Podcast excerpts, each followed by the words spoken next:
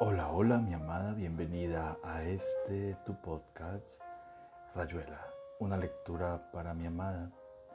Este podcast es realizado con todo el amor del mundo y dedicado a ti, mi dulce amada. Hoy continuaremos con la lectura de otros relatos o cuentos de este maravilloso escritor Julio Cortázar. Te amo, te amo con todo mi corazón. Te amo. Botella al mar. Querida Glenda, esta carta no le será enviada por las vías ordinarias, porque nada entre nosotros puede ser enviado así. Entrar en los ritos sociales de los sobres y el correo. Será más bien como si la pusiera en una botella y la dejara caer a las aguas de la bahía de San Francisco, en cuyo borde se alza la casa desde donde la escribo como si la atara al cuello de una de las gaviotas que pasan como latigazos de sombra frente a mi ventana y oscurecen por un instante el teclado de esta máquina. Pero una carta de todos modos dirigida a usted, a Glenda Jackson, en alguna parte del mundo que probablemente seguirá siendo Londres, como muchas cartas, como muchos relatos, también hay mensajes que son botellas al mar y entran en esos lentos, prodigiosos sea chains que Shakespeare cinceló en la tempestad, y que amigos inconsolables escribirán tanto tiempo después en la lápida bajo la cual duerme el corazón de Percy Vice Shelley en el cementerio de Cayo Sextio en Roma. Es así, pienso, que se operan las comunicaciones profundas, lentas botellas errando en lentos mares, tal como lentamente se abrirá camino esta carta que la busca usted en su verdadero nombre. No ya la Glenda eh, Garson, que también era usted, pero que el pudor y el cariño cambiaron sin cambiarla. Exactamente como usted cambia sin cambiar de una película a otra. Le escribo a esa mujer que respira bajo tantas máscaras, incluso la que yo le inventé para no ofenderla. Y le escribo porque también usted se ha comunicado ahora conmigo debajo de mis máscaras de escritor. Por eso nos hemos ganado el derecho de hablarnos así, ahora que sin la más mínima posibilidad imaginable acaba de llegarme su respuesta, su propia botella al mar rompiéndose entre las rocas de esta bahía para llenarme de una delicia en la que por debajo late algo como el miedo, un miedo que no acalla la delicia, que la vuelve pánica, la sitúa fuera de toda carne y de todo tiempo, como usted y yo sin duda lo hemos querido cada uno a su manera.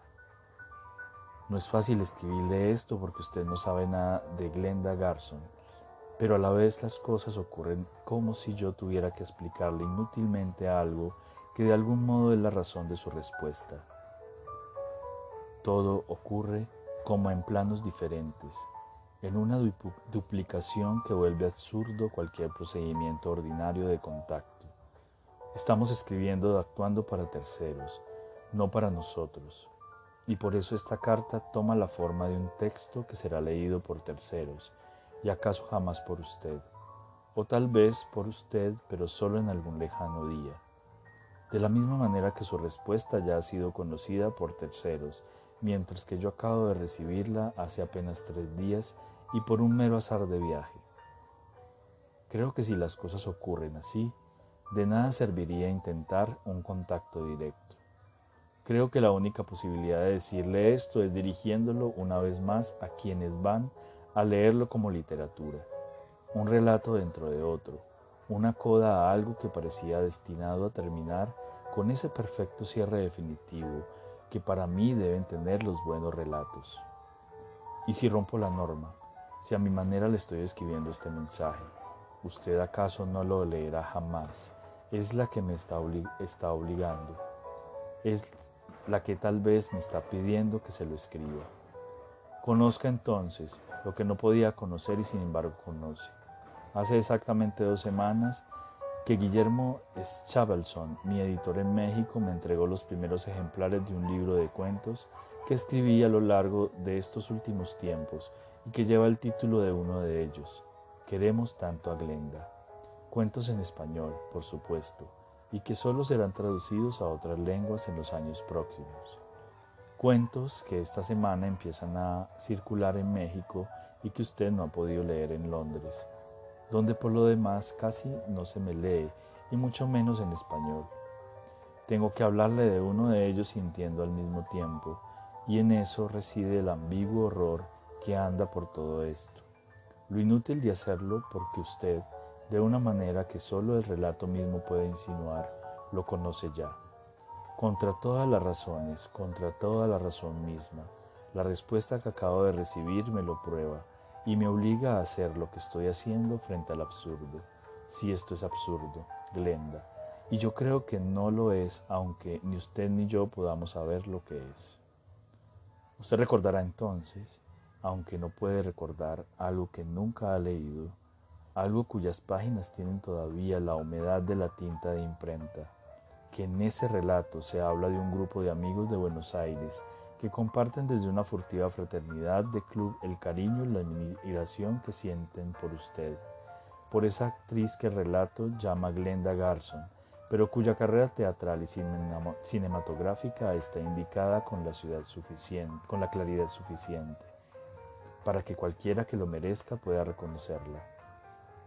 El relato es muy simple, los amigos quieren tanto a Glenda que no pueden tolerar el escándalo que de algunas de sus películas estén por debajo de la perfección, que todo gran amor postula y necesita, y que la mediocridad de ciertos directores enturbie lo que sin duda usted había buscado mientras las filmaba. Como toda narración que propone una catarsis que culmina en un sacrificio lustral, este se permite transgredir la verosimilitud en busca de una verdad más honda y más última, Así el club hace lo necesario para apropiarse de las copias de las películas menos perfectas y las modifica allí, donde una mera supresión o un cambio apenas perceptible en el montaje repararán las imperdonables torpezas originales. Supongo que usted, como ellos, no se preocupa por las despreciables imposibilidades prácticas de una operación que relato describe sin detalles farragosos. Simplemente la fidelidad y el dinero hacen lo suyo y un día el club puede dar por terminada la tarea y entrar en el séptimo día de la felicidad, sobre todo de la felicidad porque en ese momento usted anuncia su retiro del teatro y del cine, clausurando y perfeccionando sin saberlo una labor que la reiteración y el tiempo hubieran terminado por mancillar. Sin saberlo. Ah, yo soy el autor del cuento, Glenda, pero ahora ya no puedo afirmar lo que me parecía tan claro al escribirlo.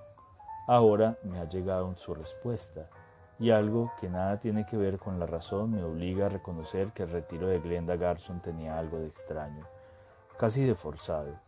Hacía el término justo de la tarea del ignoto y lejano club. Pero sigo contándole el cuento, aunque ahora su final me parezca horrible, puesto que tengo que contárselo a usted, y es imposible no hacerlo, puesto que esta vez el cuento, puesto que todos los lo están sabiendo en México desde hace 10 días y sobre todo porque usted también lo sabe. Simplemente, un año más tarde, Glenda Garson decide retornar al cine. Y los amigos del club leen la noticia con la abrumadora certidumbre de que ya no les será posible repetir un proceso que sienten clausurado, definitivo. Solo les queda una manera de defender la perfección, el ápice de la dicha tan duramente alcanzada. Glenda Garson alcanzará a filmar la película anunciada. El club hará lo necesario y para siempre. Todo esto usted lo ve. Es un centro dentro de un libro, con algunos ribetes de fantástico y de insólito, y coincide con la atmósfera de los otros relatos de ese volumen que mi editor me entregó la víspera de mi partida de México. Que el libro lleve ese título se debe simplemente a que ninguno de los otros cuentos tenía para mí esa resonancia un poco nostálgica y enamorada que su nombre y su imagen despiertan en mi vida desde una tarde. En el Aldrich Theatre de Londres la vi fustigar con el sedoso látigo de sus cabellos el torso desnudo del Marqués de Sade. Imposible saber cuándo elegí ese título para el libro, que de alguna manera estaba separando el relato del resto y poniendo toda su carga en la cubierta tal como ahora en su última película, que acabo de ver hace tres días aquí en San Francisco. Alguien ha elegido un título, hopscotch. Alguien que sabe que esa palabra se traduce por rayuela en español. Las botellas han llegado a destino, Glenda, pero el mar en el que derivaron no es el mar de los navíos y de los albatros. Todo se dio en un segundo. Pensé irónicamente que había venido a San Francisco para hacer un cursillo con estudiantes de Berkeley y que íbamos a divertirnos ante la coincidencia del título de esa película y el de la novela que sería uno de los temas de trabajo. Entonces Glenda, vi la fotografía de la protagonista y por primera vez fue el miedo. Haber llegado de México trayendo un libro que se anuncia con su nombre y encontrar su nombre en una película que se anuncia con el título de uno de mis libros valía ya como una bonita jugada del azar que tantas veces me ha hecho jugadas así. Pero eso no era todo. Eso no era nada hasta que la botella se hizo pedazos en la oscuridad de la sala y conocí la respuesta. Digo respuesta porque no puedo ni quiero creer que sea una venganza. No es una venganza sino un llamado al margen de todo lo admisible, una invitación a un viaje que solo puede cumplirse en territorios fuera de todo territorio. La película, desde ya puedo decir que despreciable, se basa en una novela de espionaje que nada tiene que ver con usted o conmigo, Glenda, y precisamente por eso sentí que detrás de esa trama, más bien estúpida y cómodamente vulgar, se agazapa otra cosa. Impensablemente otra cosa puedo que usted no podía tener nada que decirme y a la vez sí, porque ahora usted era Glenda Jackson y si había aceptado filmar una película con ese título, yo no podía dejar de sentir que lo había hecho desde que Glenda Garson, desde los umbrales de esa historia en la que yo la había llamado así, y que la película no tuviera nada que ver con eso, que fuera una comedia de espionaje apenas divertida, me forzaba a pensar en lo obvio, en esas cifras o escrituras secretas, que en una página de cualquier periódico o libro, previamente convenidos, remiten a las palabras que transmitirán el mensaje para quien conozca la clave. Y era así, Glenda. Era exactamente así. Necesito probárselo cuando la autora del mensaje está más allá de toda prueba. Si lo digo es para los terceros que van a leer mi relato y ver su película, para lectores y espectadores que serán los ingenuos puentes de nuestros mensajes. Un cuento que acaba de editarse, una película que acaba de salir, y ahora esta carta que casi indeciblemente los contiene y los clausura. Abreviaré un resumen que poco nos interesa ya. En la película usted ama a un espía que se ha puesto a escribir un libro llamado Scotch, a fin de denunciar los sucios tráficos de la CIA, del FBI y del KGB.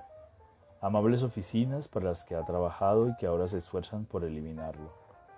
Con una lealtad que se alimenta de ternura, usted lo ayudará a fraguar el accidente que ha de darlo por muerto frente a sus enemigos. La paz y la seguridad los esperan luego en algún rincón del mundo. Su amigo publica Scotch, que aunque no es mi novela, deberá llamarse obligadamente Rayuela, cuando algún editor de bestsellers la publique en español. Una imagen hacia el final de la película muestra ejemplares del libro en una vitrina, tal como la edición de mi novela debió estar en algunas vitrinas norteamericanas, cuando Pantheon Books la editó hace años. En el cuento que acaba de salir en México, yo la maté simbólicamente, Glenda Jackson, y en esta película usted colabora con la eliminación igualmente simbólica del autor de Scotch. Usted, como siempre, es joven y bella en la película, y su amigo es viejo y escritor como yo. Con mis compañeros de club entendí que solo en la desaparición de Glenda Garson se fijaría para siempre la perfección de nuestro amor Usted supo también que su amor exigía la desaparición para cumplirse a salvo. Ahora, el término de esto que he escrito con el vago horror de algo igualmente vago. Sé de sobra que en su mensaje no hay venganza, sino una incalculable hermosa, incalculablemente hermosa simetría. Que el personaje de mi relato acaba de reunirse con el personaje de su película porque usted lo ha querido así, porque solo ese doble simulacro de muerte y por amor podía acercarlos. Allí, en ese territorio fuera de toda brújula, usted y yo estamos mirándonos. Glenda, Mientras yo aquí termino esta carta y usted en algún lado pienso que en Londres se maquilla para entrar en escena o estudia el papel para su próxima película. Berkeley, California, 29 de septiembre de 1980. Queremos tanto a Glenda. En aquel entonces era difícil saberlo.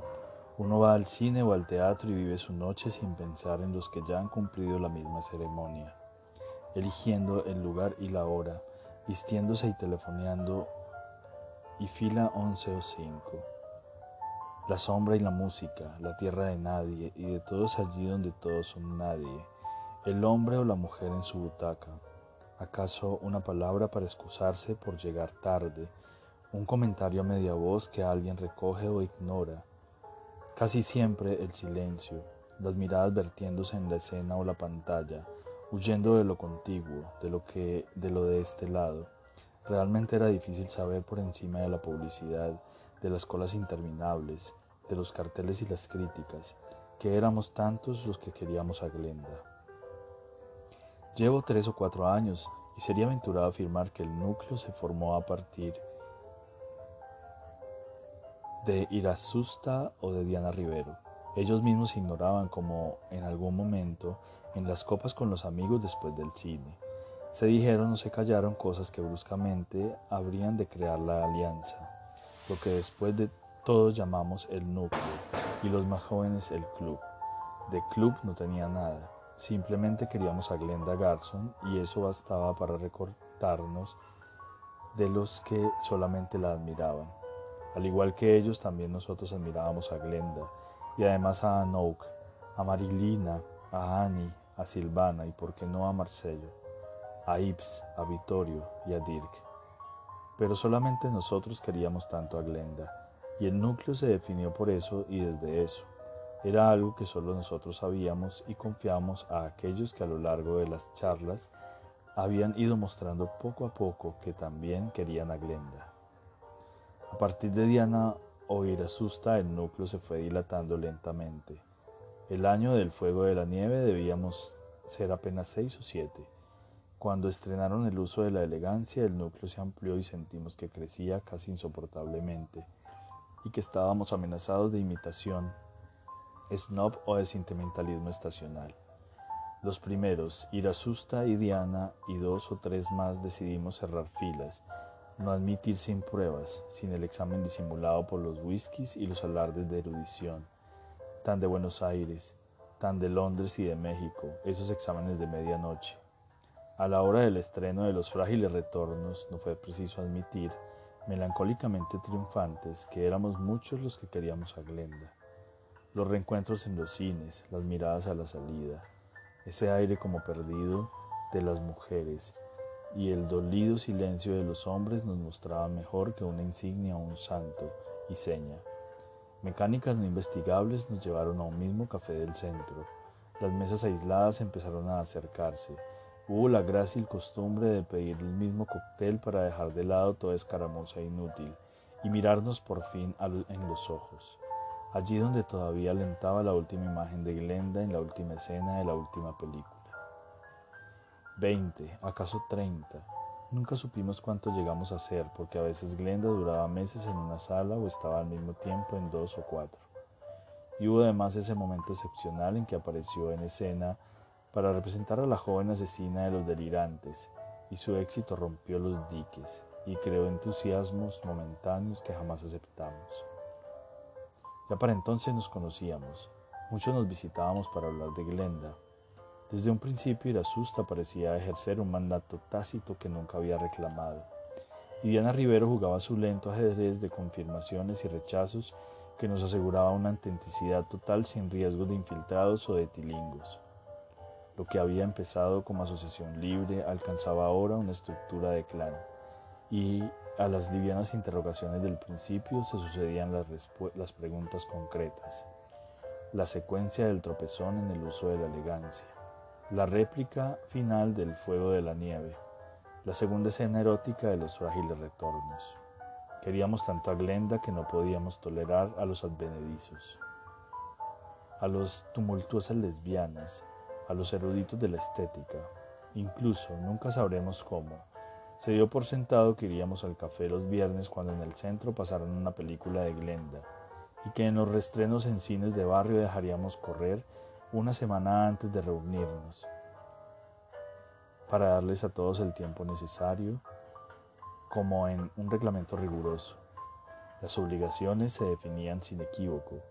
No acatarlas hubiera sido provocar la sonrisa despectiva de Irasusta o esa mirada amablemente horrible con que Diana Rivero denunciaba la traición y el castigo.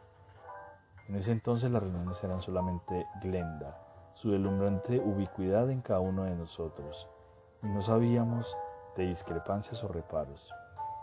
Solo, poco a poco, al principio con un sentimiento de culpa, algunos se atrevieron a deslizar críticas parciales. El desconocimiento, la decepción frente a una secuencia menos feliz, las caídas en lo convencional, lo previsible. Sabíamos que Glenda no era responsable de los desfallecimientos que enturbiaban por momentos la esplendida cristalería del látigo o el final de nunca se sabe por qué. Conocíamos otros trabajos de sus directores, el origen de las tramas y los guiones. Con ellos éramos implacables porque empezábamos a sentir que nuestro cariño por Glenda iba más allá del mero territorio artístico y que solo ella se salvaba de lo que imperfectamente hacían los demás. Diana fue la primera en hablar de misión. Lo hizo con su manera tangencial de no afirmar lo que de veras contaba para ella.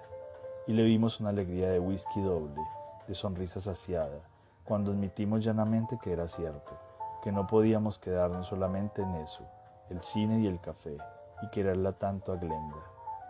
Tampoco entonces se dijeron palabras claras, no nos eran necesarias. Solo contaba la felicidad de Glenda en cada uno de nosotros, y esa felicidad solo podía venir de la perfección. De golpe los errores, las carencias se nos volvieron insoportables. No podíamos aceptar que nunca se sabe por qué terminaría así, o que el fuego de la nieve incluyera la infame secuencia de la partida de póker, en la que Glenda no actuaba pero que de alguna manera la manchaba como un vómito, ese gesto de Nancy Phyllis y la llegada inadmisible del hijo arrepentido. Como casi siempre, a Irasusta le tocó definir por lo claro la misión que nos esperaba y esa noche volvimos a nuestras casas como aplastados por la responsabilidad que acabábamos de reconocer y asumir, y a la vez entreviendo la felicidad de un futuro sin tacha, de Glenda sin torpezas ni traiciones. Instintivamente el núcleo cerró filas.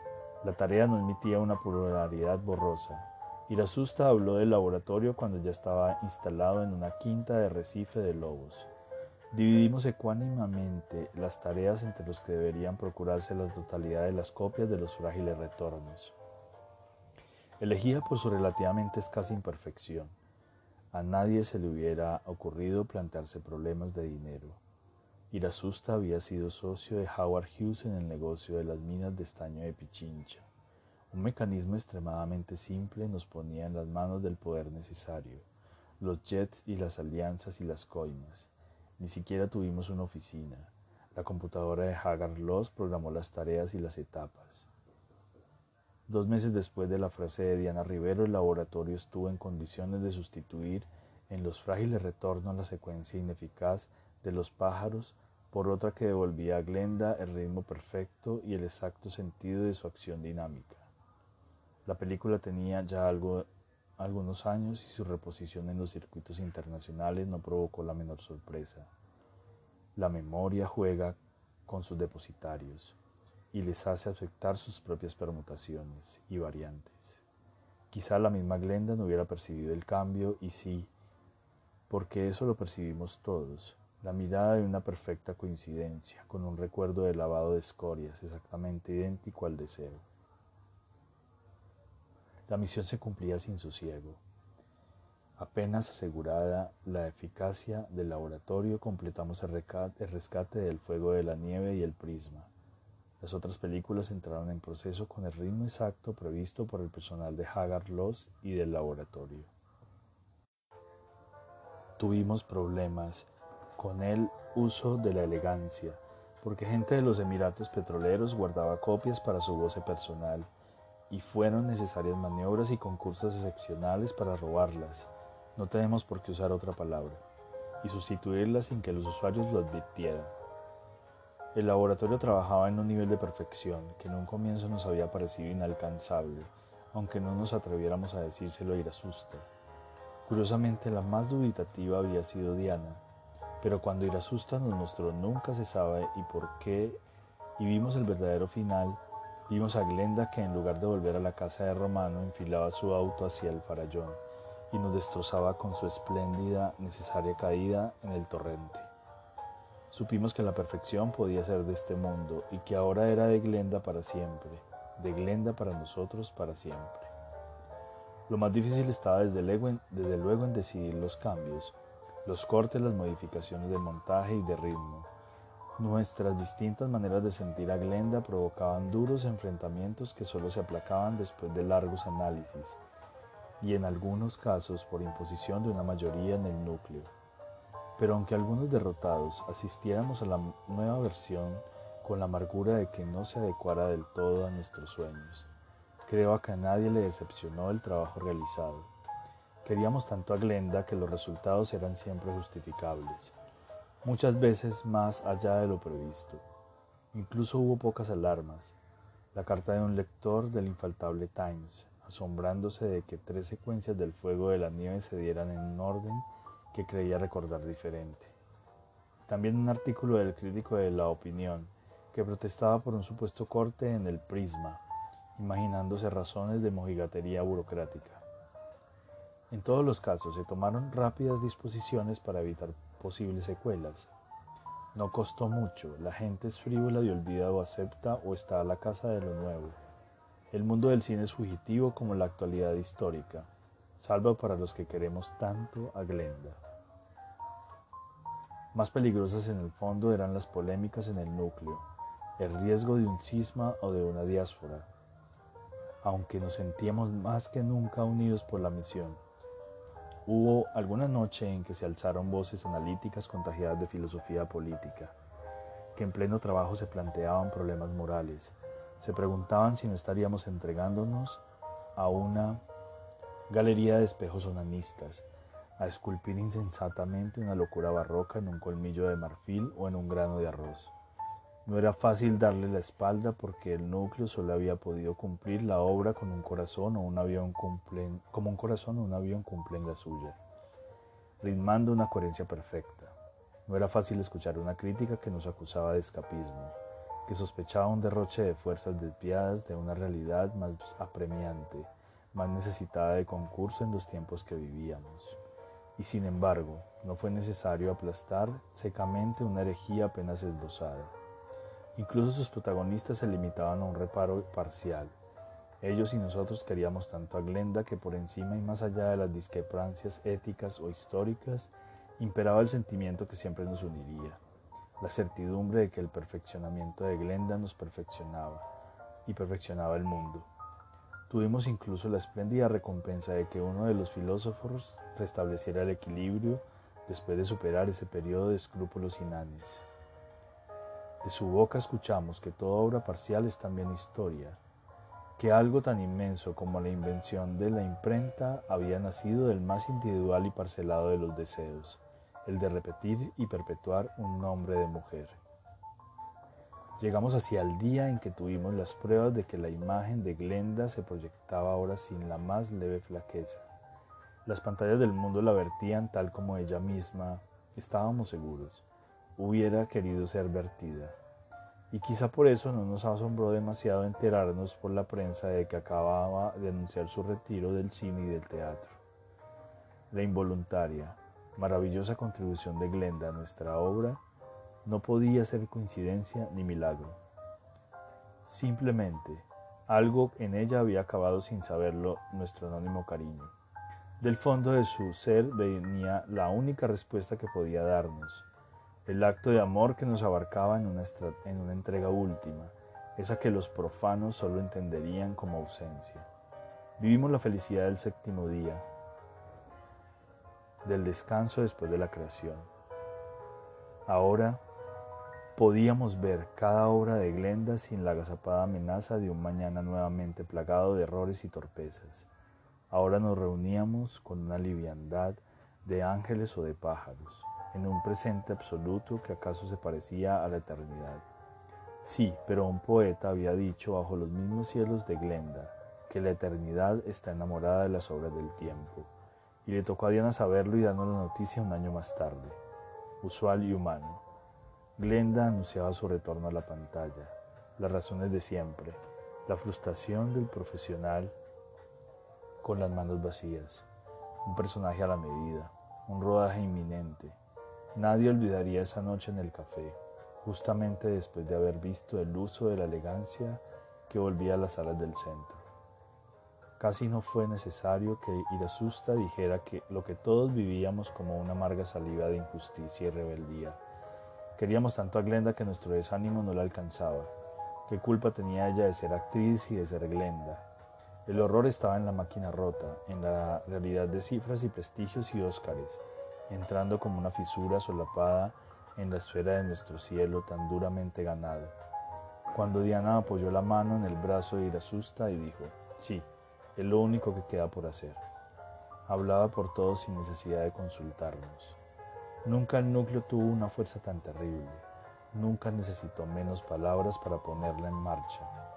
Nos separamos deshechos, viviendo ya lo que habría de ocurrir en una fecha que solo uno de nosotros conocería por adelantado. Estábamos seguros de no volver a encontrarnos en el café, de que cada uno se escondería desde ahora la solitaria perfección de nuestro reino. Sabíamos que Irasusta iba a ser lo necesario, nada más simple para alguien como él. Ni siquiera nos despedimos como de costumbre, con la liviana seguridad de volver a encontrarnos después del cine, alguna noche de los frágiles retornos o del látigo. Fue más bien un darse la espalda, pretextar que era tarde, que había que irse. Salimos separados, cada uno llevándose su deseo de olvidar hasta que todo estuviera consumado, y sabiendo que no sería así, que aún nos faltaría abrir alguna mañana el diario y leer la noticia, las estúpidas frases de la consternación profesional. Nunca hablaríamos de eso con nadie, nos evitaríamos cortésmente en las salas y en la calle. Sería la única manera de que el núcleo conservara su fidelidad, que guardara en el silencio la hora cumplida. Queríamos tanto a Glenda que le ofreceríamos una última perfección inviolable. En la altura intangible donde la habíamos exaltado, la preservaríamos de la caída. Sus fieles podrían seguir adorándola sin mengua. No se baja vivo de una cruz.